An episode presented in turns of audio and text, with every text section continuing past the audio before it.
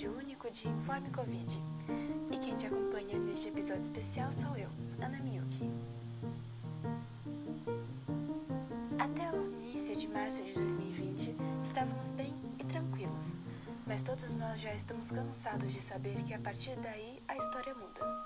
A pandemia de Covid-19 nos impôs condições duras e inimagináveis, e uma delas foi o distanciamento social. Assim, a escola, temida por profissionais da educação, alunos e familiares. Como continuar a aprender sem correr risco de contaminação? A resposta foi óbvia: ensino à distância. Apesar de já se falar sobre EAD antes, adequar todos os estudantes do Brasil a esse tipo de ensino é bem diferente. A carência de aparelhos, internet e conhecimento tecnológico cria uma enorme barreira, além de ritmo acelerado e a própria falta de costume. Optar pelo EAD visa dar continuidade à educação, mas com essas dificuldades, alguns alunos não sairão do lugar. Se é assim, fugir da perda de conteúdo? A primeira coisa que se pensa é aumentar a carga diária de aulas, já que, mesmo com menos dias, todo o conteúdo seria visto.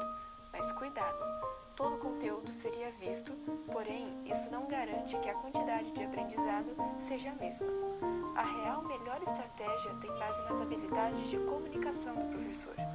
Ele precisa compreender que o jeito como ele sempre explicou a matéria talvez não funcione e será necessário achar outro caminho para que, mesmo em uma pandemia, os alunos consigam aprender.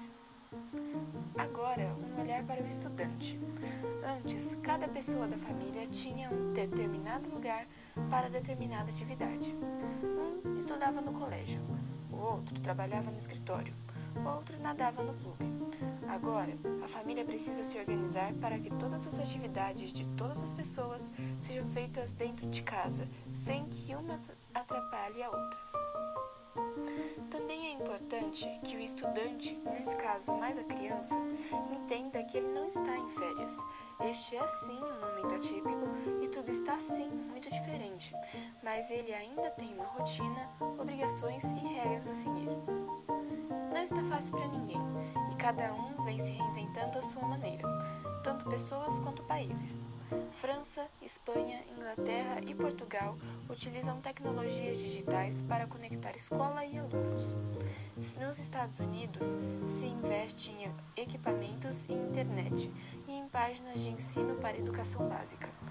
No Chile, México e Uruguai, são usados aplicativos gratuitos, plataformas e programas de televisão, tudo para o ensino. No Brasil, em 2018, a Pesquisa Nacional por Amostra de Domicílios mostrou que a maioria dos alunos da escola particular tem acesso à internet. Porém, dentre os estudantes de escola pública, os números de conectados só passam dos 90% no sul, sudeste e centro-oeste do país.